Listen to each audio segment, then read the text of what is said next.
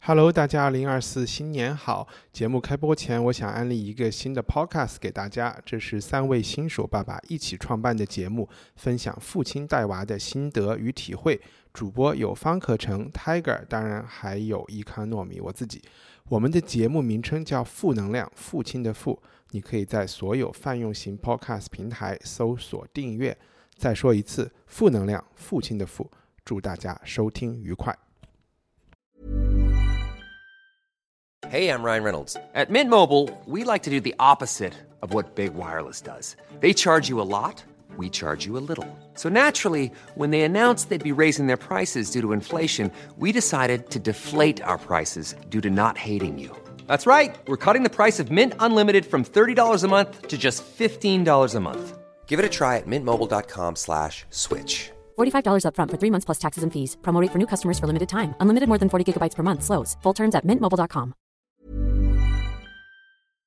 以下节目包含成人内容，请在家长指引下收听。欢迎收听文化土豆，我是伊卡糯米。今天是我们每月一次的调戏栏目，和我们连线的是从深圳拨过来的 Gigi，还有北京的方照。大家好，大家好，大家好。我今天都没有写开场白，就简单介绍一下，我们要聊一部呃，这部剧叫《高加索灰蓝记》，然后它的剧作家是德国的布莱希特，在在话剧界可能是二十世纪不知道算不算最重要的一个人。但这个这部剧《灰蓝记》到底是什么什么意思？积极能解释一下这个词吗？《灰蓝记》其实它是改编自一个元代的杂剧，李行道写的包代志自刊《灰蓝记》，就是一个包公案了。最简单的说法、哦就是两个女人争一个争一个呃，都说儿子是他们的，他他的，然后就是包公想了一个方法，利用这个灰蓝去去让这两个母亲母亲去争孩子，然后从他们的行为里面去决定这个孩子究竟是谁的。那其实就是也跟那个圣经里面的那个所罗门王也是有一段，他不是说要把一个孩子砍成两段，然后一个母亲就说好啊好，你就砍吧，另外一个一个假的母亲就说你砍吧，然后真的那个说不行不行，我把儿子给了你了，然后就是从他们的反应里面去 OK，但是判断灰蓝，What is a 灰蓝？就是那个臭蛇狗。就是英文名里的，就是那至少应该是这样。布莱希特里面的那个，他是真的是用石灰，或者是我们看的一个版本，他是用雪，就是画了一个圈，然后这两个女的，就是把孩子放在里面，然后两个两个女的，就是从外面去指这个孩子，看看把谁能把孩子指到他那边。OK，扯到他那边，明白？好，对，因为当然爱孩爱孩子的那个人就不愿意使得这么大力，所以就是把孩子放弃了 OK 放弃了两次。所以这个剧真的是受到你说的那个原曲的影响。嗯，那待会儿还蛮有趣，我觉得这个布莱希特和中国好像还挺多渊源和和和嗯关系的。我有点害怕，如果一让 G G 开始介绍布莱希特，我们就扯会扯一个钟头。所以在这个之前，为了让听众对这个剧感兴趣，方照可不可以简单的讲一讲这个剧发生的这个时代背景人物，他大概是个什么样的感觉？呃，好的。那么这个其实跟布莱希特，呃，他就是跟中国的渊源正好是相关的一个时间。这个剧呢是一九四四年这个剧本完完成的。那我们看到这个年份呢，知道它是二次世界大战，呃，就是。呃，进入到快尾声的一个年份啊，那这个呃，布莱希特呢，在这个国会纵火案之后呢，就啊、意识到这个纳粹德国的上台会对他进行追捕，因为他在德国是有名的共产党人啊。呃，我们知道最开始纳纳粹党最早追捕的实际上是共产党人在迫害这个犹太人之前，那么他就从德国辗转啊，经过瑞士啊、北欧啊这些国家，来到了当时呢是这个共产主义的。呃，少数的这个国家之一就是苏联。到了苏联以后呢，他在苏联呢碰到了大量的这个呃呃几位吧，起码是几位，就是来苏联学习的这个呃著名的一些呃国内的左翼的这个呃剧作家和文艺的作家。那么后来呢，他又在从就经过这个海参崴啊出海，就在一九四四年这个时候，他已经不在苏联了，他现在他当时在美国。那么在美国他又碰到了老舍啊，那么通过这些人呢，他们就呃呃，他就了解了很多这个中国的传统的这个戏剧艺术，然后呢，就根据这个元杂剧的这个剧本呢，创作了这个。高加索灰蓝记，那它的这个核心的内容呢？其实刚刚基基在介绍这个元杂剧的灰蓝剧的时候已经提到了，主要就是关于两母贞子这么一个故事啊，核心就是这个事情。那么这个故故事里面呢，有几个主角，实际上这个故事本身它也是，呃，我们可以把它粗略的分成上下部分。这个上半部分主要描述的这个主角呢是 Grusha，就是这个啊。呃一个农民的这个女儿，就是她是一个普通的，呃，非常就是劳劳动阶级的妇女。她在总督府帮佣的时候呢，在这个呃东正教最重要的节日，就是其实是东正教的圣诞节这一天呢，碰上了叛乱。这个叛乱的时候呢，整个城这个呃一片混乱啊，总督被斩首，然后这个呃总总督府的人呢纷纷逃亡。逃亡的过程中呢，这个。呃，总督夫人呢，为了收拾自己的金银细软，决定自己要穿什么衣服踏上逃亡之旅，所以忘掉了自己的儿子啊。然后这个儿子呢，就阴差阳错的到了这个在厨房帮佣的这个 Grusha 的手手上。那么当时这个叛军呢，也一直在追捕这个小孩儿。那么这个。Grusha 呢就历尽了千辛万苦，把这个小孩呢呃辗转各个地方，最终呢啊带到了一个就是相当于是一个冰川背后的这么一个小地方的农民的家里，他还被迫跟一个据称是病得垂死的农民啊做了假结婚啊，以避免这个教教会啊还有外界的议论啊，还有他哥哥的家庭压力。这个家大概就是上半部分的这么一个情节，就是讲讲这个。呃，Grusha。那么下半部分呢，是新出场的一个人物叫 Elzak。他这个人呢，是一个呃，就是村里的书记。他在阴差阳错之下呢，救了这个从因为这个叛乱逃出这个首都啊，相当于圣诞夜。虽然他是 Easter 啊，圣诞夜逃逃出这个首首都的大公啊。那这个救了这个大公之后呢，他就。呃，他不知道救的这个人是谁，他只知道救了一个贵族啊。后来他革命成功以后，他就到首都去自首，就说，呃，我犯了罪，因为我把这个人民的敌人呢给救了啊。结果呢，他发现首都实际上是一片混乱啊。结果就是阴差阳错之下，这也非常像中国的传统话剧啊，就是呃。上错花轿嫁对郎啊，他居然成为了这个首都的这个法官啊，这个成为了法官了以后呢，他就断了几个案子，也是以他特有的这个民民民间智慧吧啊，呃，当然他并不像包青天那样啊，是一个呃完全完美的这个一身正气的人物啊，他他他有一句著名的台词叫。在我这里公正是有的，但是你有钱买得到吗？啊，这个 啊，反正就是在双方都给一样钱钱的情况下，基本上判决结果是公正的啊。然后这个呃，他这个就碰上了这个呃呃，就是这个所谓的呃，我我们不能叫复辟吧？复辟好像是要失败，但是就是就是这个复辟成功了嘛？就是波斯呃王国。给了这个大公足够的军队，又把这个叛乱，呃，可能叛乱也，我们也能看出来是一群乌合之众啊，给打跑了。打跑了以后呢，这个总督夫人呢就呃回銮了啊，回銮了以后呢，他就想要把这个儿子的抚养权争回来，因为这个呃。儿子才是这个家族的，她是没有，她是个女性嘛，她是在那个时候可能是没有继继承权的啊，所以就是他们俩就对簿公堂啊，在这个呃就是呃莫名其妙当上法官的这个人的这个审理下，他们就要去判一判这个孩子到底是谁的啊，这个就是这个剧的主要情节。我们就先卖个关子，不把这个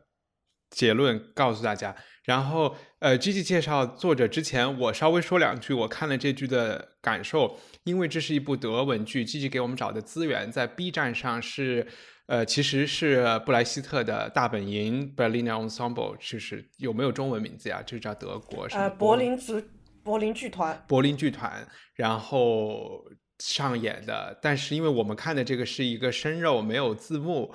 所以也比较恼火，我们大家就都去读了英文的剧本。其实这个剧本中文也很容易找到。那我是先看的剧本，我觉得这部剧特别特别牛，我看的特别开心。但是我又觉得我的开心的点是可能我我其实不知道是不是导演想或者是剧作家想让我开心的点，我在脑海里把这部剧完全想象成了。就是脑补的背景，特别是第一部高那个方照讲到的那个什么，就是那个省长他们那个 governor 总督，呃，你刚才用的是什么词？我忘了。啊，夫人总督总督总督总督夫人，总督啊 然后啊。我脑海里全是那个王尔德的那种那个 Lady Augusta，或者是 就是 那些剧的服饰和背景，然后自己其实读剧本读的特别嗨，嗯，我觉得是一部特别，我就说几个关键词，待会儿再再再展开。我觉得它是一部特别女权的剧，然后主角是女人，然后又是一部类似于《西游记》或者是类似于《奥德赛》一样的一个旅行，就是一个打怪的剧，一个 打就是一个经受打怪，一个经受重重考验吧，至少是对苦难和考验的一个一个剧，情节也非常好看。然后第后面，我觉得它是一个特别特别呃荒诞离奇，特别是到了下半部分，就是他那个律政剧开始了，司法剧开始的时候，呃，刚才方照讲到的那个法官，让我特别想到了 Sasha Baron Cohen 演的那个 Borat 那个人物，特别是下半部分，看得我真的是捧腹大笑，经常特别开心。然后去看了这个柏林剧团的版本，心里想啊，是一恐怖片儿吗？好，然后就就就交给 Gigi 讲一讲，嗯，可能布莱希特的他的特点，他在话剧界的地位啊，什么贡献之类的。布莱希特，呃，我认识这个人这个名字的主要原因是因为，呃，我我以前在伦敦读书的时候，我的室友，我的 flatmate 是中学的时候是读那个戏剧的，那中学读戏剧的必须要读的两个剧作家了，就是呃切可夫跟布莱希特，嗯哼，因为他们是两大演戏表演系统吧。因为我们之前也讲过，切可夫就是那个呃斯坦尼的，就简单说就是很真实、很真实、很真实。你所有看到舞台上的东西都是真人、真性情、真眼泪、真感情。然后如果用同样暴力的形容布莱希特的那个演出方式了，就是都是假的。你看的就是演员，演员在演角色，没有一件事是真的。就是你作为观众的话，你千万不要信我们我们在舞台上任何的感情，什么都不是真的。但是他也他们也不算是两个对立面的一个演演戏系统了。那反正就是因为我那个时候的室友是曾经读过演戏，所以就是有布莱希特的戏，他就会拉我去看。然后当时看的时候是完全不知道发生什么事，因为嗯。我们看，呃，在英国的版本不会像我们可以在 B 站看的这个德国版的那么极端。嗯极端的意思就是说完全没有背景，基本上人物角色是没有近乎是没有交流，就是面对面的交流。他们可能就算他们的对话都是直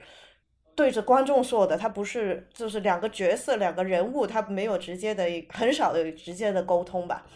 嗯，而且感觉是对着观众吼的。这这吼对喊喊的很很厉害的，就是因为他所有的表情都是不自然、不真实的，等等等等等等。但是这个可以呃，会又开开始会越越扯越远，嗯，那反正呢，就是因为这个原因，然后接触到他，然后他其实对嗯，对于英语戏剧来讲，它的影响是非常大，因为戏英文的剧。从特别从编写上面来说的话，一偏一直都是偏于那个写实，嗯，就是所有荒诞的，呃，或者是那种跟真实感情或者是真实事情脱节的内容，基本上都是欧洲人出来的。那荒诞剧很出名的就是有像那个呃 Beckett，然后还有几个法国人、德国人，呃，都有写的。就是等待戈多这种，对吧？你说的就是等待戈多，或者是那个写那个犀牛，嗯，的那个人叫什么？Ionesco，他是什么人？我以为你要说恋爱的犀啊啊，不是中中国中国比较熟悉的是有一个叫椅子，嗯，椅子是改编了，好像有话剧，也有也有哈，有人改的是昆剧，也有一套。啊，然后这就是你可以听到一一套一套戏是关于一个椅子的时候，你就知道有多荒诞了。嗯，然后呃呃，这反正因为他的这种演戏方式，在当当时这个四五五十年代是没有人演过的，因为当时的演戏都是相对相对比较自然。就是可能夸张，但是是自然。但是这个布莱希特的是刻意的，是说我是演员，我不是在演角色，我不是跟你在讲故事。他就是要破你所谓的自己的，就是对于一个故事的幻想，他就是要破灭你这个幻想。为什么？看戏的时候，啊？为什么？因为 其实不就嗯。很很简单的解释，是因为他看到中国的戏戏曲，他觉得这个这种有距离感的演出特别感人。OK，因为西方的话就是一直相对来讲就是我我尽量做到人人物角色跟演员跟你看到的是没有一个距离感，你你是你是跟他同步进行的。但是中国的戏曲的话，嗯。他的所谓的，嗯，他他说白跟唱词的时候，他是可以不停的是从有时候是直接跟观众说话，有时候他是跟舞台上其他角色在对说话，有时候他就是自己自说自话。但是西方戏剧里面比较比较少会这样，你一几句话里面，你所你的那个对谈对象可以换了三四遍。就是他等于是创了一个新的演戏方式，或者是新的一种表现方式的话，当时对于就是做舞台的人是一个非常之震撼的的一个一个发明了。因为其实大部分人也没有看过中国戏曲嘛。嗯哼。嗯，但是他这是他是在莫斯科看过梅兰芳，然后你也说了，他对嗯，刚才方正也说，他其实也认识很多不同的中国左派的呃文化人。嗯，然后他在那个年代，在十九世纪末至二十世纪初的时候，其实在德国也翻译了不少的嗯中国的经典的四书五经啊，或者是诗词。因为举例说，就是那个呃马拉的马勒的那个《大地之歌》，是其实那个歌词是是是是是是中文，是。所以布莱希特是会中文的？他不会中文。但是他接触了很多中文中国文化。再迟远一点，如果大家当可以去旅行的时候去柏林，我强烈推荐大家去他的故居。嗯哼，是在忘了在柏林什么地方了，但反正就是一个一栋很小、非常奇貌、非常不扬的一个一栋嗯公寓楼吧，看起来有一点像公房的那种感觉，嗯。然后他住在一个大概就是两十户左右的一个很小的一个小房子，然后里面客厅里面是一张毛毛主席，一张孔子的画，那什么其他画都没有了，就是只有高级黑。诶，其其实你说到对，其实我第一次也不是第一次，我觉得在英文世界里，大家一旦谈到嗯谈到布莱希特。他就是一个马克思主义知识分子的特别典型的形象。然后我我我看到一种说法，我不知道你们谁谁可以讲一讲，就是说他的这个戏剧创新和政治之间的关系。就是这应该是我看的大英百科全书词典里讲的。但是大英百科全书在关于这些词条，他也是请一个专家来写嘛。他讲说布莱希特用这种呃疏离的方式让演员来表演。是因为，或者这么说吧，传统的就是我们说的自然主义的表现方式。当你看《李尔王》、看《哈姆雷特》、看等等等的时候，你会观众会感同身受他们的感情。嗯，但是马克思主义说，个人的个性、人性是社会的产物。那一个新时代或者是一个二十世纪的一个现代人，他的。他的内心应该是和呃伊丽莎白一世时代的英国观众完全不一样的，所以他不应该有能力，或者是如果他如果 自然主义的方式去表演，然后让观众去看，就等同于说马克思主义对于人性的某一种诠释是无效的，就是说你其实是可以跨越时空、跨越阶级、跨越背景去理解去理解其他人物的。因此，当然，我觉得可能对他有不同的解读，有有说是京剧的影响，但是我也看到这个，我觉得嗯有趣，interesting。对他再持远一点呢，就是相对来讲，他写的所谓他做的这些剧作，其实嗯，有些学姐或者是研究员的话，就是他很多是群体创作，他就是跟跟。剧团里面的演员，特别就是有几大女主角，她最最后也也是有各种的复杂的私人关系了，嗯，都是参与到那个创作里面去。他不像嗯，就是现在我们想象的一个作家或者是一个编剧自己在窝在家里写了东西一一啪扔出来，你演员你就跟着来，他。并不是这样，就是其实舞台一直都不是只这样，演员都会有很多演员、导演都会对一个剧作家有各种的要求啊、更改啊什么。但是，嗯，布莱希特他应该算是有一点那种群体创作的，的的一个一个背景在里面去。他并不是说我完全就是成成了型之后才扔出去，然后。我们读到的东西就基本上是一个作家写的，他他还是比较比较一个呃，他的演员是参与到他创作里面的很大的一部分。不知道是不是因为这样，他女性主角色特别多，因为他有几个女演员。嗯，OK，呃，方照关于布莱希特的就是生平啊什么有什么要补充的吗？我们也并不是在完整的介绍他的生平，就是关于作者有想分享的。对，其实相比较他在就是二十世纪戏剧史上的地位，我觉得布莱希特整体上在呃，起码在中国的知名度也好，或者是他的影响力也好，是和他这个在呃西方文学史上这个对他的评价是有比较大的出入的啊。一方面就是呃，在中国，如果你第一次听到布莱希特这个名字的话，很很大有可能性其实是他的诗歌啊，就是他的诗歌很早就被翻译进来啊。那这个是我第一次听到布莱希特，也是看到他的诗。呃，第二个呢，就是说呃，这个我是因为这个剧，所以才知道哦，原来他也是一个剧作家。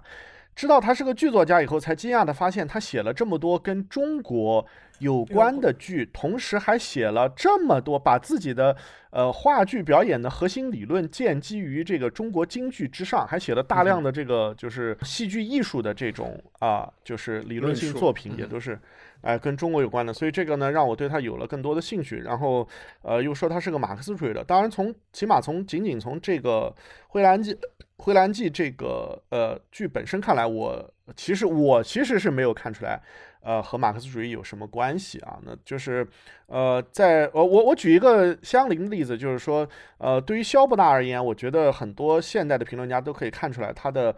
呃话剧创作和他本人在写这个政治。啊，就是宣传册的时候，它是两个不同的肖伯纳啊，一个是呃，一个是比较就是啊圆滑世故的，就是在写他的话剧的时候，另外一个是就是非常理论家的，甚至有甚至呃有人说肖肖伯纳到晚年是一个勉强的。共共产主义的支持者啊，很很多人，我觉得到晚年，在这个理论他呃失去了他最开始有这个反抗和这个新潮的意义之后啊，都都都有这种部分的幻灭啊，尽管他们自己不会承认。我不知道布莱希特具体是怎么样啊，反正就是呃。就是在此之前吧，起码是在我看这个剧之前，我对他的了解是非常非常少的。呃，进一步我觉得可以说一下，就是呃很有意思的是，如果我们去看这个中国对二十世纪初的，呃或者说二十世纪上半叶的德国文文学的这个译界这个上面来的话，那么呃德语文文学的主要地位都是由奥地利作家所占据的啊，几乎没有什么德国人。我们仔细想想，我们读呃我们。读过的最多的德语翻译的作品，起码在中国啊，是卡夫卡，是茨威格，是里尔克啊，这三个人都是奥地利人啊，没有一个是没有一个人是德国人。你你如果真正想想，二十世纪有什么德国作作家啊？那好像好像最开始你一开始的话就会就是就是就是就很难找到，就贝克特可能算一个，但是贝克特显然是一个绝大多多数人可能不会最开始去接触。对吧？德德国文学的一个人啊，你可能很难想想想到这这些人啊，所以我觉得可能在这个布登伯洛克呃一家之前，基本上你可以看到有一个德国的这个空白期吧，但是布莱希特却呃正好是在这个期间在在在创作的啊，好像那个二十世纪之交属于爱尔兰人和法国人啊。呃，关于其实我看到那个布莱希特一他死之前，他五六年死的，五五年接受了斯大林什么和平奖，他应该是没有公开的和很多欧洲知识分子一样和斯大林划清界限的一个人，最起码从接受这个奖项来说，所以他的对我我我我也没有具体研究他的政治态度，然后他愿意去回到东柏林，从美国。也应该是一个一个态度吧。然后简单的从这个这部剧来说，我真的觉得这部剧里其实体现出对于马克思主义还蛮暧昧的。第一幕，我们要不要简单说一下？就是其实这部剧一共有六幕，第一幕是一个在我有的演出中会删去的这这么一幕，它是一个背景框架，就是。接下来发生的故事，其实是在第一幕中，这些人他们一起坐下来要讲一个故事，是这个我的理解是对的吧？嗯啊，我我也是这样理解，对。然后呢，第一幕其实发生的是两个，相当于是两个公社，就是在一个共产主义社、一个布尔什维克这种文化下的高加索山的两个公社，他们有一些土地产权纠纷，然后他们要讨论究竟这个地归谁。在战争结束之后，因为战争中有太多的变化变故出现过，我在这里面其实是看出了很多很就你说他是在批判共产主义，都都有可能，但没有特别清楚啊，没不是特别的清楚。对他肯定有揶揄这个什么，就是那种士兵啊，什么这个。呃，教导员啊，拖拉机啊，对对对对对对对，对对对，而且那个就是我觉得第一幕对这个剧的结构其实非常重要，很多像我们看到的这个柏林剧团的版本，粗暴的把这个第一幕给呃删掉，其实就奠定了它整个的这个基调，因为它这个第一幕恰恰是这个所谓的间隔表表演的一个重要的引入，就是说他要把剩下所有的主线故事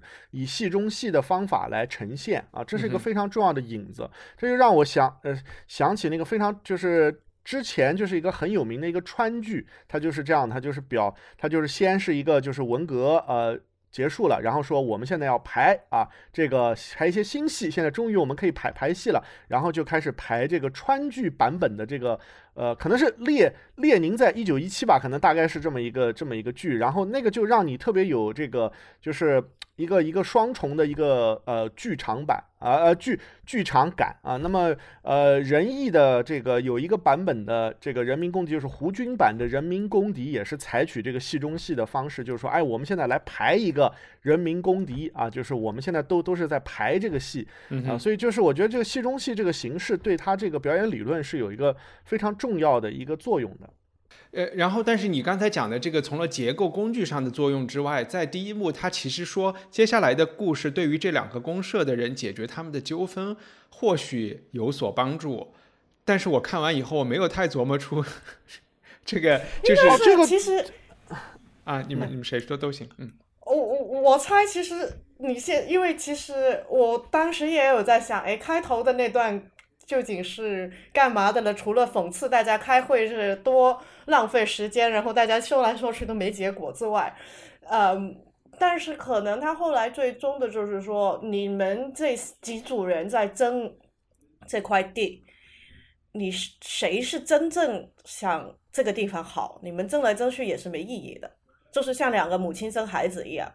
OK，我猜最后他这个这两是这点是因为他应该是两个公，就是本地的公社跟一个外地的公社，三个理论上要他们合作去种这块地，但是怎么去做这怎么去规划这个这块地的那个复修或者是建设，就是决定不了。有一些人都是说要呃呃。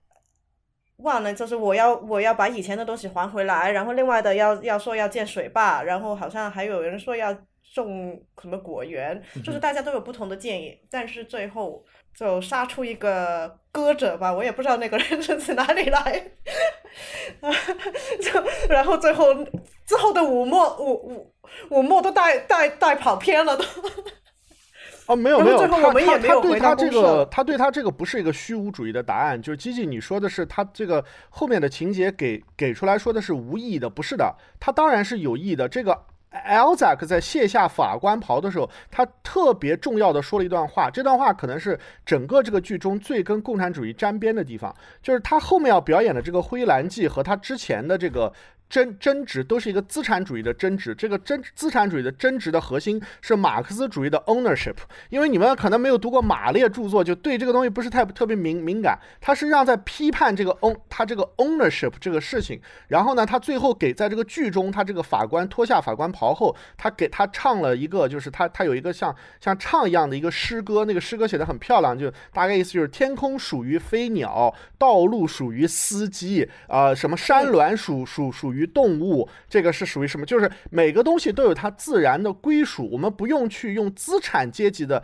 办法给他强加一个所有权，所以孩子属于爱，它是一个当然有一个非常明明确的答案的。那怎么解决这这三个公社的？谁来证明谁更爱这个土地呢？呃，所以就是他就呃那个辅导员在中间就说了一个话，就是说这个东西就是你们你们这个争论是因为这个东西以前属于谁，所以你们才会有这个争论。但是我们其实现在只要说在现在这个时刻谁更适合在哪个土地上做这个事情就 OK 了，我们不用去想。这个东西自古以来是怎么怎么样的？哎呦，这个事情好像跟我们国家的 想法不大一样啊！突然发现，不，自古以来也也也也是也是很有争议的。我我我当时读到就是还是说第一幕的这个公社开会，我当时觉得让我记忆最深刻的一句话就是有一个老头出来说，其实有一个人先表达的意思就是说过去不重要。然后应该是未来的计划。然后有个老头就站出来说：“那你的意思就是说，你出生在哪里不重要，你你家谁是你的邻居不重要，你住什么地方不重要，就是这些东西。”我我当时是把这个看看，就是觉得它是挺重要的一段话，对我来说，就是讲说这个呃集体或者这个公社要做的事情是非常反，它是一个科学的。种植对吧？来来的这些农学家什么的，嗯然后就是科学种植、科学规划、五年计划这些事情是要把人连根拔起，特别是就是我们想象三峡大坝就是要搞这么一件事情，对吧？嗯然后把人全部挪到新疆去，然后我当时是这么看的第一幕，就是觉得他是隐隐的在批判一种科学一种科学发展观，但是 方照。给出的答案是恰恰相反的，我我觉得没我我都没有但是我觉太得应该都强的意见。反正是你看到哪个点是你看到的，对对没没对错，没对没错，他写出来就抛他抛出来就是大家嗯讨论，跟你看到什么就看什么。但是对我我所以我觉得布莱希特对这个共产主义的态度就很暧昧，就你在第一章就可以看出来，他对这种所谓的什么就是哪种是科学的办法是有点不以为然的啊。嗯但是他后面呢又又让那个法官之口又说了这么一段话，那所以我不知道他具体支持谁啊。但不管他支持谁，他可能不知道就在他写作这个剧开始的时候，这个世界史经历了就是人类历史上最大规模的。这个就是 forced immigration，、就是当时在二战后，这个因为斯大林对苏联帝国的这个所谓的民族化策略的要求啊，就恰恰在高加索地区，呃和这个呃巴尔干半岛啊，执执行了人类历史上从未有过的呃大迁徙的活活活活呃一个一个对，活动啊，数 还千万人把大量朝鲜人给弄到那边去了。对，是的，是的，是的，嗯嗯，而且当然，这个苏联的这个政策，它影响的不仅仅是那个位置，他们后来还在呃中国东北抓了大量的这个日本人啊，到这个苏联的远东去啊，是是嗯。非常非常大的一个一个人一个一个迁移。当然，那个规模跟那个东欧的呃相相比是微不足道的，嗯。反正因为我有一朋友，他是家是朝鲜人，然后又是呃就是 Borat 那个国家叫什么哈萨克斯坦人，然后就是一半一半。他就跟我说，他在哈萨克斯坦长大，学校里的 lunch 的常备的菜就是有 kimchi 啊，就是有嗯朝鲜辣白菜，然后这些非非非常有趣。嗯，刚才我们讲布莱希特对于呃共产主义的态度是暧昧的，在这部剧的第一幕看出，在第六幕和第五幕、第六幕，我稍微跳一下，主要是那个司法剧里边也有大量的关于公义、关于正义是什么、关于法律的正义是什么、公正是什么、程序是什么的讨论。在这个里面，你们觉得布莱斯特又有表达自己的什么样的观点吗？我我也觉得挺暧昧的，就是这个阿斯阿斯达克这个法官，他究竟从结尾来看，他是一个包青天的角色，但是前面来看，从他的出生啊，然后从从他的堕落呀，从他的收贿赂啊等等的，我觉得也其实是一个蛮复杂的。我不知道这么跳着讲有没有意义，我们也可以顺着。呃，我我就我就先简单回应一下，就是从剧情上来讲，一帆你为什么会这么说？这样大家有一点 背景知识啊，就是说在第五、第六幕呢，就集中展现了这个人他阴差阳错的当上了法官以后，呃，他的一些种种的行为表现啊，比如说我们举个例子，就是他审的第一个案子是一个偷情案。啊啊不是一个是一个强奸案，这呃呃我说错了啊，不好意思，就是说有有一个贵妇啊，她来告说那个她被家里的马夫给强奸了啊，然后那个贵妇就说什么呃，大概意思就是说我什么我的丈夫啊，我我我我的公公就是清晨的时候到这个马厩里面就看到我们两个扭在一起，然后我就被这个。啊，马夫给玷污了，因为我丈夫现在是在外面，不在家里啊。然后呢，这个这个家呢，肯定是一个有有钱的人家，所以家里有大什么大马厩啊，有什么马夫啊什么之类的。然后呢，这个这个就是啊，法官干的第一件事就是收钱啊，先就是，而且就是。疯狂暗示说你们家有什么什么好东西啊，我想要啊，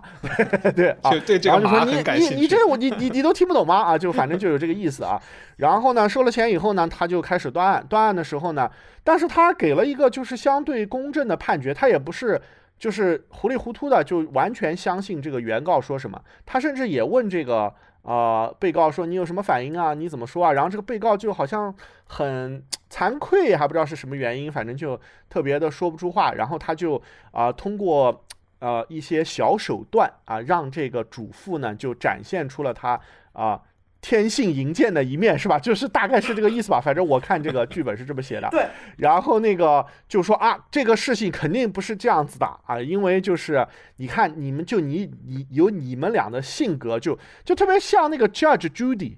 就是那个美国那个呃不我不知道你们看过没有啊？看过。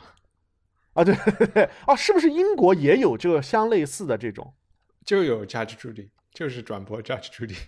哦哦，就转播下去，对，就是反正就是很少的证词，就一拍一拍，就是说什么你们肯定是怎么怎么怎么怎么样。然后，但是 Judge Judy 他并不收钱啊，他是公正的啊，而且好像 Judge Judy 他本来就是一个联邦法官吧，啊，他应该是一个有很好学养的人。反正这个人他是一个乡村书书记，就是他的，他是一个小人物，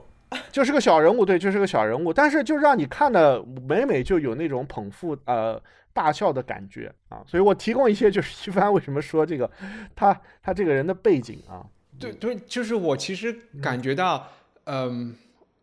就是讲司法的这一幕里面，他其实有一点像，一直让我想到法国大革命，或者甚至是任何共产主义革命，然后你会看到之前的精英阶层完全就没落了，然后就有一些。那些精英阶层眼眼下认为是跳梁小丑的人，但其实他可能是无产阶级，他就一下被放到了一些呃位高权重的位置上面，当了大法官来判案。然后那个时候，他很自然的就有一些收贿赂啊，就反正就有一些坏习惯嘛，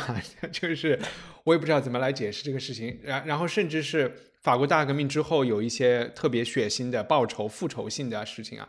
很多都是在讲。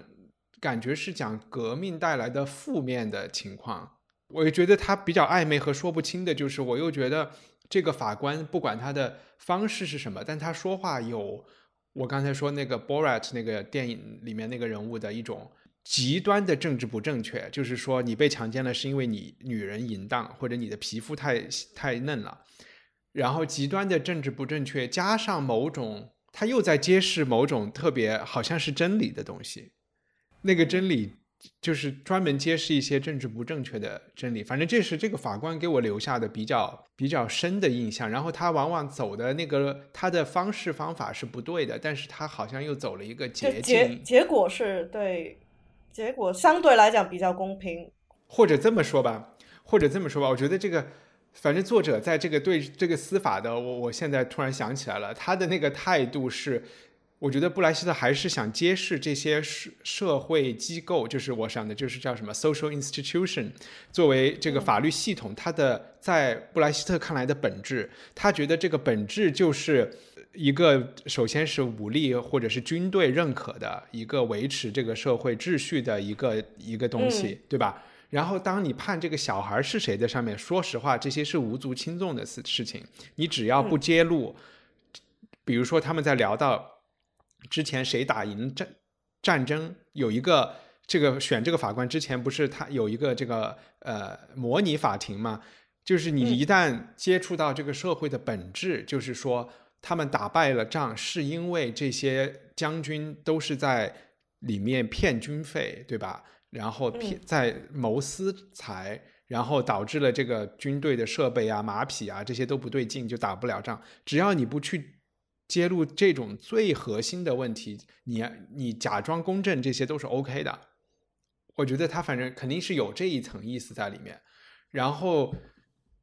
嗯，就是他表面他看起来没有那么体面啊，然后他判他他比如说他是一个呃很男权的人。在判这个呃，这个叫强奸案上特别特别大男子主义啊，这些都 OK，这些都都没有关系，就是他得是一个，可能也就是共产主义会怎么批评包青天一样的，就是你明白我意思吗？你还是一个忠诚嘛，你还是服务于这个系统的。嗯。嗯，他他这里面确实有一些，就是感觉是一个共产主义的世界观的一个想法，就是这个法官他之所以能上台，除了他自身有这个智慧，把那个就是权权贵给挤下去了以外，呃，非常重要的就是军队呃支持他嘛，然后军队的这些人他们在把他扶上台的时候就说了一句话，这个话其实很 cynical，但是呢，呃。这个布莱希特在所有这个四五六这三幕中都表现的非常的 cynical，就是他他就说法官都是无赖，所以让我们把一个无赖变成法官。嗯，对啊，他就非常的他有特别多的这种说呃这种说辞，就是一方面他又呃不相信就所有的这些呃资资本主义社会搞出来这些系统这些东西，另外一方面呢，他好像又觉得有一个正义或者说有一个相对的公平，呃就是有。有哎，对，就所以所以这个法法官他那个台词，我觉得是很经典的嘛，就是说，嗯，就是说有 justice，但是 you must pay for it。嗯哼，嗯，也也没也没有毛病。OK，我总结一下比较乱的这个讨论，我们开始是从第一幕，其实就是，然后又突然跳到第六幕，就是在说布莱希特可能开始是对产权，接下来是对司法的一些政治理论的想法，然后我们现在回到这个故事的主线，就是。这个姑娘，这个仆人，她的带着这个小孩流亡，然后又回来，在法庭上争取这个小孩的抚养权的这么一个，这是这条故事的主线，对吧？嗯。然后，嗯，其实都没有说关于这个故事的大家的感感觉是怎么样。我因为我在读这个剧本的时候，就。同时在跟 Sammy 复述这个故事，就我读完一幕，我就去跟他说一下这一幕，读完一幕跟他汇报一下，就他就他这样就不用看剧本了，他的反应就是特别狗血 这个剧情。我的天，那他是真没有看这个柏林的这个这个这个柏林剧院这个版本，那才叫狗血，那是真狗血，就血就 淋下来了，是是一桶血，那个是。哦，他这部剧整体了给我就是说我的感觉就是很多东西是有冲突和暧昧的，让我特别想很多形式和内容之间的关系。在布莱希特的表就是语言风格上面有非常多刚才讲那个荒诞的东西，然后有非常多就是借用一些呃老百姓的一些口说出一些大实话的。一些东西特别，还有很多政治不正确的东西，你就会觉得他想营造的这个二战后的这个世界就是一个荒诞的世界，因为很多荒诞的艺术作品，它其实就是在就是在控诉，或者是就是想表达这个世界就是荒诞的。但是在这个荒诞的世界里，我们的这个主人公又是一个那么传统的一个，他屡屡碰到的都是道德考验，对吧？我主人的小孩儿，我其实没有必要管他，我我收养他会有杀身之祸，我要不要暂时先把他带出这个王宫？带出来以后，我要不要继续的喂他吃饭？我要不要花自己的钱在他身上？我要不要逃跑？我要不要就是最后是九九八十一难？这么多事情，但是他在中间又是一个三观非常非常正确，然后内心极其纯洁。然后也不是说，但也不是一个圣母一样的，她也有私心，就是她平衡的都是啥，她想她也想扔了孩子成对她会有这些想法，但是在最所有关键时刻，她都会做出最正确的决定。这么一个，我又会觉得是一个，就好像是天主教会也会赞赏有加的一个角色，在一个很荒诞的这个世界里，她又是一个大女主出现，就让我觉得，哎，这部剧好还挺奇怪的。对，就是我我我提供一个小小的插曲啊，就是两个多月前去世的这个英国的女演员 Diana Rigg，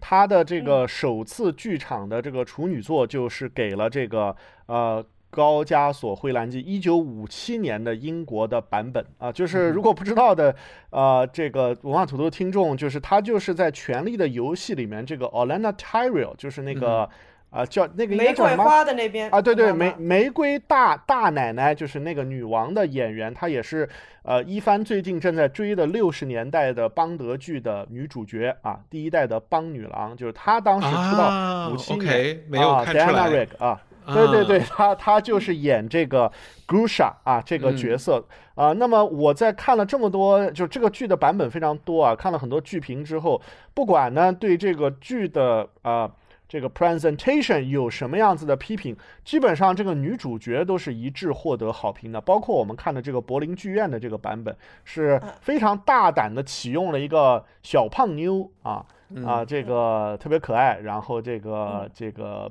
呃，虽然这个剧我看我觉得排的一塌糊涂啊，但是这个女演员还是非常有冲击力和震撼力的啊。所以你其实觉得这个剧排的不好是吗？非常非常差啊，可以说是我到现在看的机器推荐的这么多剧中，这个首先是最差的一部，第二是槽点远远多于这个就是能够赞赏它的地地方的一个一个版本。嗯，最开始点点进去看了前十分钟，我还以为，呃，看错，就是就是如果我是在剧院，就是说进错了房间，是不是进进到等待戈多去了？赶紧退场。我我看的时候，我觉得他。其实蛮保守的，嗯哼，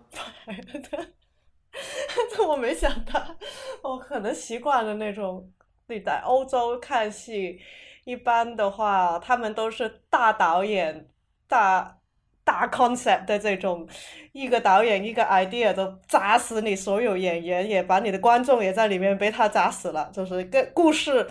变。故事内容、演员、角色、观众全都在一个导演的那他他他的一个想法里面存在，但是我觉得他相对来讲这一个版本，不知道是不是没钱呢，还是准备拿拿来巡回的？嗯哼，这是我看的时候我在想，这个肯定是因为这个在乌镇好像就是全应该这，我猜这套戏应该是全世界的巡回了吧？他这套东西可好巡回了，搞几个灯，搞个吉他，就搞一个麦克风就可以了。我觉得有可能是这部剧的这个呈现是他们的常设，就是每个月可能都演几次，给游客也可以看。它不是，但嗯，但是就是布莱希特他也有一，就是他自己也有一个说法，就是哎呀，尽量其他就是那些多余的东西都去掉，就是只是演员只是在说话，但是演员也不需要有什么辅助什么什么的，就嗯，就是我我看到很多。从朋友听说，或者是看人家写布莱希特是什么的表现方式，脸刷白了，然后大家都是很不自然的动作，都是那种很夸张的表表达方式，都是。但是我问你们，好，就是在在表情在扭曲。你们在读剧本的时候，脑海里浮现的画面，难道会是这种脸刷白了的画面吗？呃。我我读剧本的时候没有一个场景，没有没有场景没有什么所谓，但是可能我看的时候，我觉得他这个版本跟剧本最大的区别是他砍了，他应该是砍了非常多的那些第二三四角色跟主角角的对话，因为我没发现主角、主角说这么长。嗯。嗯。就是嗯。不论是那个法官或者是女主角，就是他们都是相对来讲比较长篇大论的，但是他相对来讲是对话比较多，而不是就是他说五句，另外那个人可能说半句，但是这里就是一个人说十几句，另外的那个人可能哼都不哼，嗯，但是是所以其实所以你们真的把那个德文版按一倍速，就是原来速度从头到尾看原来速度看啊，我没有，我也不、哦没有分没有分析，就我还是蛮认真看的，没有没有玩手机。哦哦，我啊我是我是这样的，我是我是先看了第一幕的这个剧本，然后我就开开看这个剧了，然后我就怀疑我是进错了剧院，后来才发现第一幕整个就被删了 啊。然后呢，我就看了第二幕的剧本，然后还是觉得怎么对不上呢？然后呢，哦我就说那算了吧。因为我是看完整套剧，然呃整个剧本才开始看戏，嗯哼所以就是大概他每每个所谓配角出来的时候，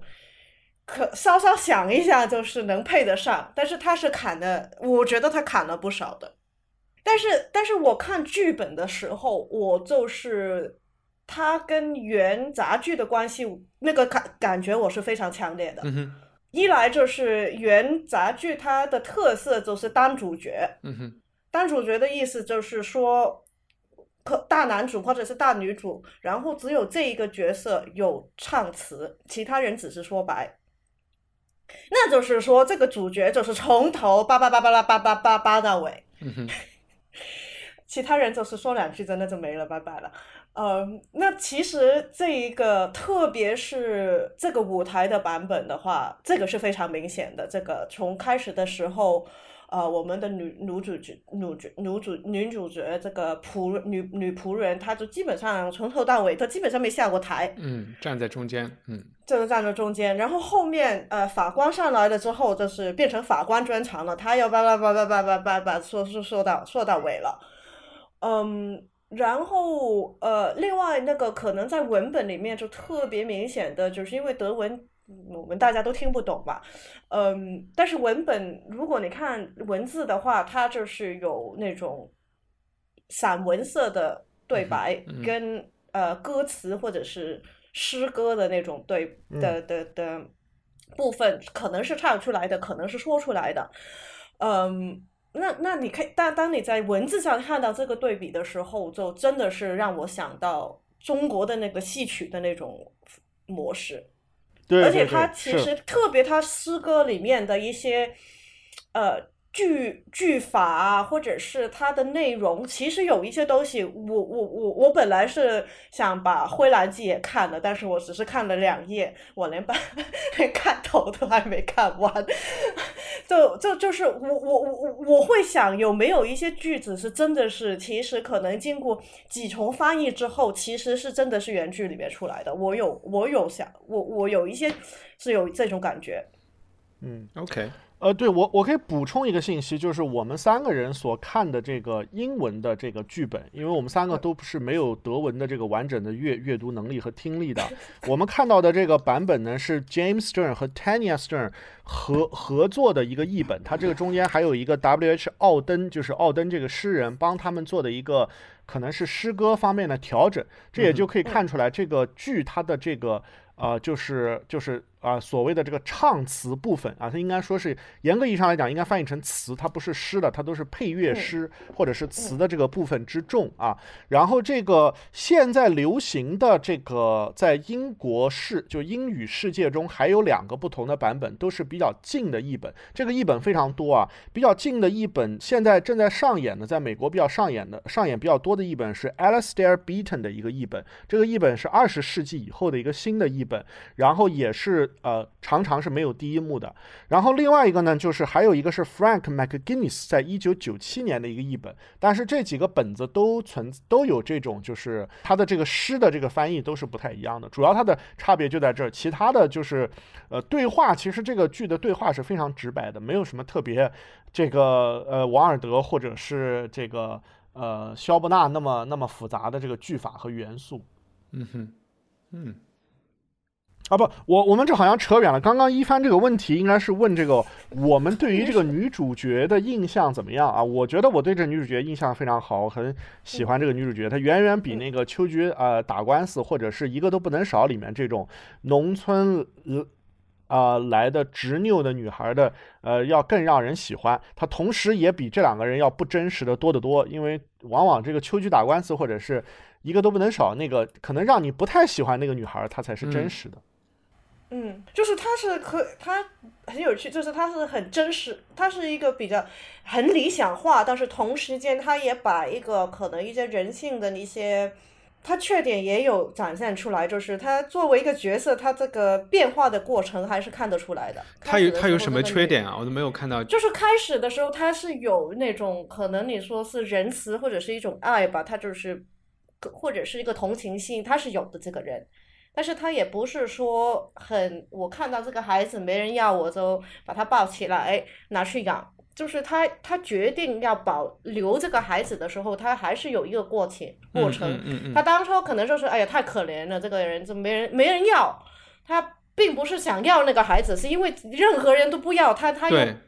他做不出来让这个孩孩子自己走走掉，但是当然他那个歌者有说这个孩子在有一那一刻有一个神智的跟他有对话，就是说如果你你不捡走我的话，你永远都得不到爱。然后刚刚那个女之前又跟她的那个嗯。当军人的一个小男朋友，就是也也定情了，所以他就抱走那个孩子了。但是他到走到一半的时候，就说：“哎呀，你花钱呐、又又吃不饱啊，又在哭啊，烦死了，又重啊。”他就到最后是哎呀，然后又被那些军人追杀，他就是想放弃了。但是他真的是杀到杀过来的时候，他又好像不忍心。就是我觉得他虽然在一个很很理想很的环境里面，他还是能够有一点点人性的挣扎吧。嗯，那其实他，我我我后来看了想一下，其实他跟那个赵氏孤儿 那个陈英有点像，像就是那个角色，就是其实这个这样子就是一个很中国、很很很很中国戏曲的那种大主角的那种角色。嗯哼，他出手的时候是很仁义，但是到中间中间，其实他很多角色里面还是会有有怀疑自己的这个判断。对，这些我觉得是做上去了，就是习惯了，他放弃不了了。那个时候已经不是说我想做了，这就是我说他已经变成惯性了他他不是圣母，但是他的内心的那个道德那个指南针是很准的，就是在关哎，键时候，还是比较对，他是比较理想的一个人。对对，特别特别理想理想化的而而且特别就是他对立的人，他每个遇到的人，不论是可能他去拍人家的门，是是求一碗奶，还是对于那个军人，还是说扔了孩子是求一个求一个应该是农夫的夫妻去去去救他。就是这些人其实可能开始的时候不是那么坏，但是当一有问题出现的时候，就变成非常冷漠。就是就很自私，他相对来讲就是不是那么自私的一个角色了。我其实我刚才其实就是想说的，这个人的一个给我的一个奇怪的感觉，就是我往往会觉得这些嗯现代的东西，这些达达的东西啊、然后这些极简的东西，他们都是一个偏向于解构传统的一切东西的，它的倾向是这样的东西，对吧？是一个破坏的倾向。但是这部剧里面有很多这些元素，但是真正落到实处的这个大女主，其实是一个非常，就是你觉得是一个，也许这就是共产主义的地方，就是他宣传艺术的地方，就是一个完全可以过审的一个人。对他他他没有任何要。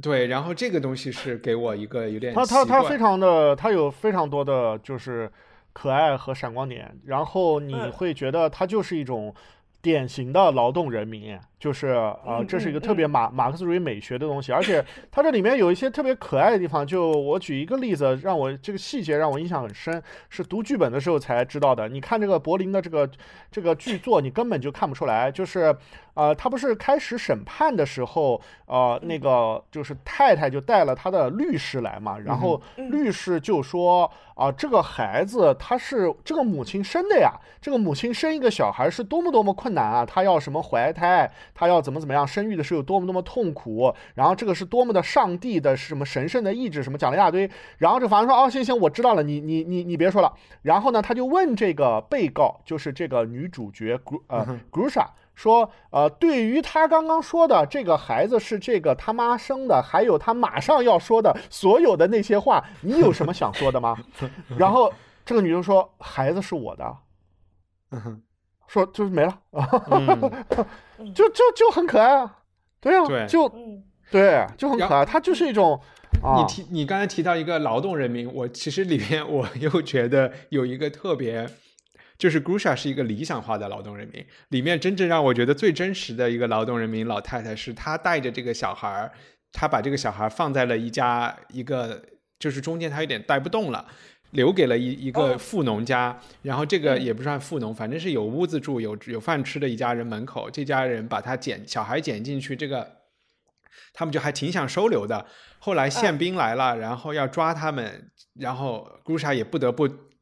进到这个屋子里去提醒他们说：“哎呀，我就是刚才留小孩的人，你们一定要把他藏好。然后宪兵来了，你一定要说是你自己的小孩，然后要把他身上华丽的衣服给弄掉，就交代了一堆。那边人都说：好好好好好好，就按你说的办。然后宪兵刚刚进来，还没有问开始审问，也没有开始怀疑的时候，这个老太太自己扑通就跪下，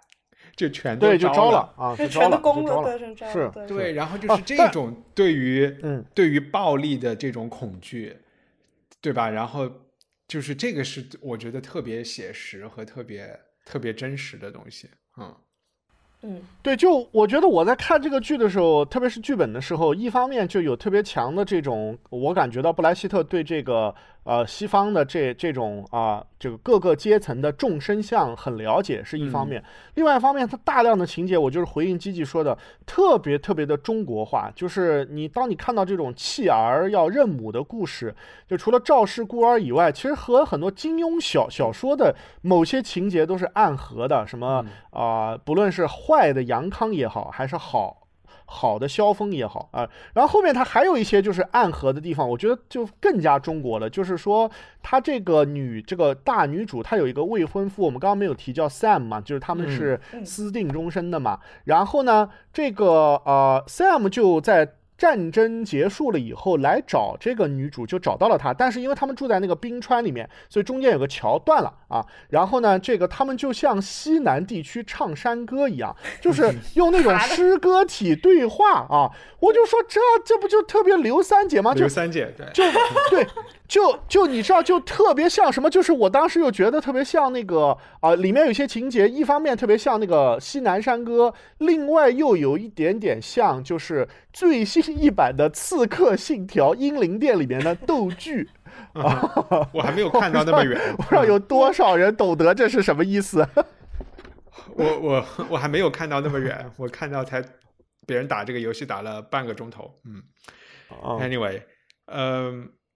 我我我其实想推荐一下，就是说，在我看的这些剧照啊，还有什么中间，我感觉从 delivery 上就比较符合我的审美，我不知道是不是会是大家审美的，是澳大利亚博斯剧院和中国国家话剧院合作的一个版本。呃，这个版本呢，它有个非常大的特点，就是它为了达到这种所谓间离的效果，在二从第二幕开始，所有的演员都是戴上这个英英，就是西方宫廷舞会的面具在演这个戏的，就让你觉得他们肯定是在演戏，你是看不到这个演员的表情的嗯。但是他的服饰啊，各方面又非常的图兰朵，非常的华丽，非常的漂亮。所以这个博斯剧院的版本，我起码看剧照呢是很期待的。它的这个中方的合呃合合作方之一的导演呢是大名鼎鼎的这个王小英，他在一九八五年呢，当时还在就因为当时中国国家画剧院还没有成立，他在中国国家画剧院前身之一的中国青年剧院在青艺版的时候，他可能也。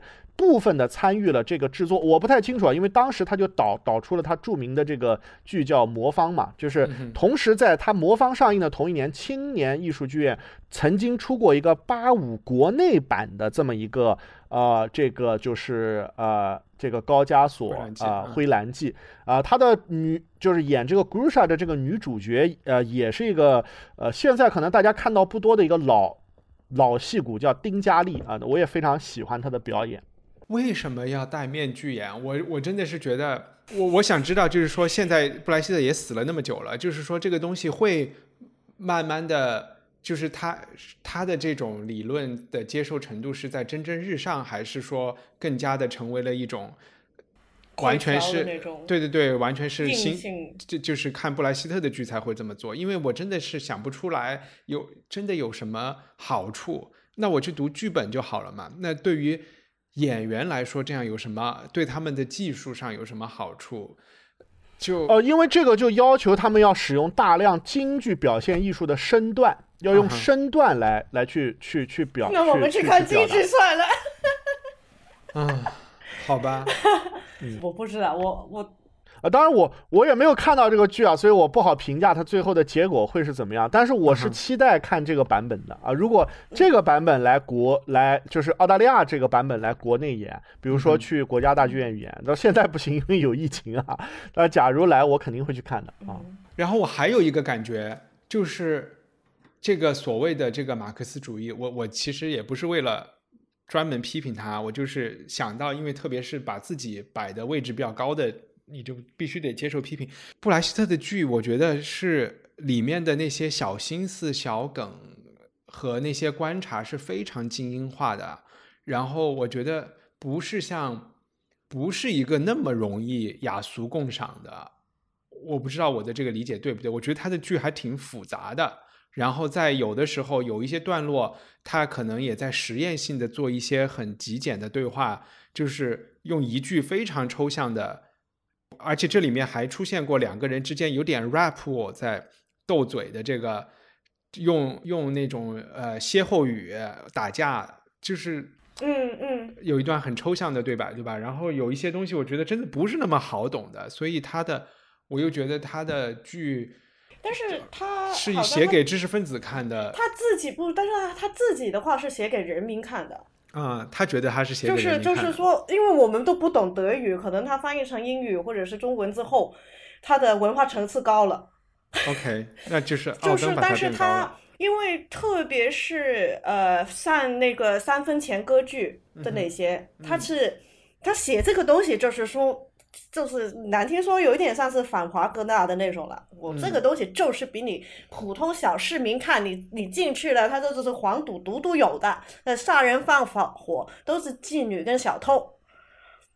就是那种最低下层次的人物。所以他好像我感觉他的戏其实也很多是蛮说教的，他就是相也也蛮相信这个看戏是有一定的教育意义。嗯。就是娱乐，又娱乐与教育同时发生。对对，其实我觉得就是他的那个精英主义，他的精英的成分和他那个希望给所有人提供 entertaining 这个事情是 entertainment，这个是不矛盾的。我就就是一帆，你刚刚说的那个评论让我想到了我可能不久之前读。读过的一本书就是多罗西·塞耶斯写的一本侦探呃小说，这个这个他的他的仕途的作者肯定是普通的大众，叫巴士司机的蜜月，但是他在里面有大量的斗嘴的情节，全部都是引用莎士比亚的，每一句话都是引用莎莎士比亚的啊，非常非常厉害。然后啊，所以那个那个那个是很很很好看的一本书，但是它同时又非常精英化。嗯嗯。就我又对，而且就是这里面特别有很多关于政治经济的一些社会的一些观察，都是很犀利的嘛。然后，嗯，然后他就是很轻松的在一个对白中抛出来，你就会觉得他的还是挺浓缩的。然后，其实我想问一下，最后我们这期有点乱七八糟，抱歉，你们会把这个小孩判给谁？判给这个总督夫人亲妈，还是判给？这个 Grusha，这个嗯用用人，哦，我是没有疑问的，我肯定会判给这个 Grusha 呀。嗯啊哈，就我喜欢这个皆大欢欢喜的结局啊。嗯，但这里面其实他最后的一个道德挑战，倒起码是倒数第二个道德挑战吧，不是说拉扯的。之前有一个说，你如果想让这个孩子好，你让他回到亲妈的身边，他马上钱就就是他了，嗯，对，就是有有有，起码有受教育，有有当有当贵族的这个权利。那你难道不想他有这个东西吗？然后他当时也没有，也这个我其实觉得可以说动不少人，而且也没有说动他。可能因为那个啥时候孩子太小，嗯 是，但是就是你应该说，从剧里面的内容的话，判给亲妈的的机会不是很大，因为那个亲妈基本上是好像孩子都没碰过的，特别是在原著，我们在看德国的那个，他但还算抱抱过孩子，但是就是拿在他身身旁，但是书里面的话，就是有一大段落说我我要拿这条裙子那条裙子，孩子一扔着扔在扔在地上了，在走难的人走难的时候，他还是说，哎呀，我我那个什么皮草在哪里啊？这个这个蕾丝在哪里啊？孩子，哎呀，孩子。我一个手没没空去抓裙子，就孩子放在地上，然后我就忘了。但你知道，我觉得了就跑了。我觉得这两个妈 在我看来，我都挺喜欢的。我觉得这两个妈都是这部剧里面唯一两个，就是两个最稳定的人，就是他们的世界观是最稳定的，其他人都是墙头草，在跟着革命的这个火焰飘。这个总督夫人，她就是我就是这样了。她就是这样啊。他他还批评，就是他们要逃跑的时候，就是呃叛军都要打进来了，他还在批评他的仆人收拾行李收拾的不好，就说你看你们你们在这一点事儿你们就这样，你们能成什么事儿？我觉得从 他的角度和他的三观来讲，这句话说的很对。然后我在从从剧本上来看，这个这个这个总督夫人就是 governor's wife，肯定是一个就是挺令人讨厌的角色。如果我要说两个妈我都喜欢，我只能对这个贝尔格维亚那个两个妈，我觉得都可以喜欢。他们俩的三观才是高级稳定的。那也是一个这个谁谁谁是妈的一个故事嘛？嗯哼啊，但我啊，不知道那个谁是奶奶吧，或者说 奶 OK，一一一帆你看过是吧？应该是。没有没有没有，哦，那个很好看，可以看一下贝尔格维亚。好呀，嗯嗯，对我其实最后刚才就是想表扬一下这个总督总督夫人，我觉嗯得就如果我们说呃 Grusha 的坚定和相信自己的就是道德自己的三观和道德判断是一种美德的话，那那个总督夫人是也有的，就是起码他对自己的要的东西的那个坚那个相信，make sense 吗？比较单纯，不吃人间烟火，我都是这样。有对也也许就是正面跟负面的的的的区别，但是它就是但那个就是一个价值判没有没有啊因因为外界的环境的改变而改变自我。对对对对对。那所以这个高加索灰蓝记是属于呃布莱希特比较典型的作品吗？还是不太典型啊？我我唯一另外一部看过在剧场里看过的就是四川好人，然后那个好好像也是一个中中国故那那个那个是那个那个是关汉卿，那个是那个是是是是什么？那个呃旧旧风尘改编。哦，根据那个改编、哦 o k 嗯，但是我真的不知道他是根据这个改编，完全没印象是说啥。就其实和这个有点像，就是要做一个，因为这个世界太太不善良了，然后你要维持这个出淤泥而不染是一个很难的事情。嗯 Anyway，他他很奇怪，他为什么这些剧全都是改编的？那个三分钱歌歌歌歌剧，嗯这个不是一个英英国剧吗？就是那个也是，嗯，对吧？乞丐的歌嗯歌歌剧就是歌 John 剧 Guy 那个是的，opera，对，嗯，比较好入手吧，啊、要不然改编方便嘛。或者他就是比较坦诚啊，其他人就不跟你说我是改编的。对，是的，因为真的是那些灰蓝记得，他不说谁知道啊？嗯哼，是是的，真的不说谁知道，真是的。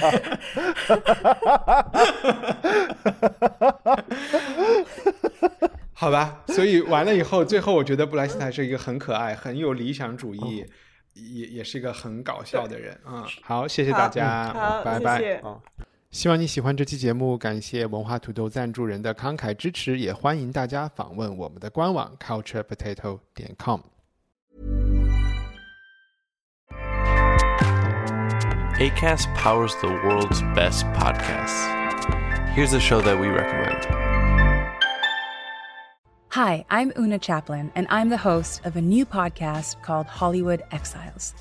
It tells the story of how my grandfather, Charlie Chaplin, and many others were caught up in a campaign to root out communism in Hollywood. It's a story of glamour and scandal and political intrigue and a battle for the soul of a nation. Hollywood Exiles from CBC Podcasts and the BBC World Service. Find it wherever you get your podcasts. ACAST helps creators launch, grow, and monetize their podcasts everywhere. ACAST.com.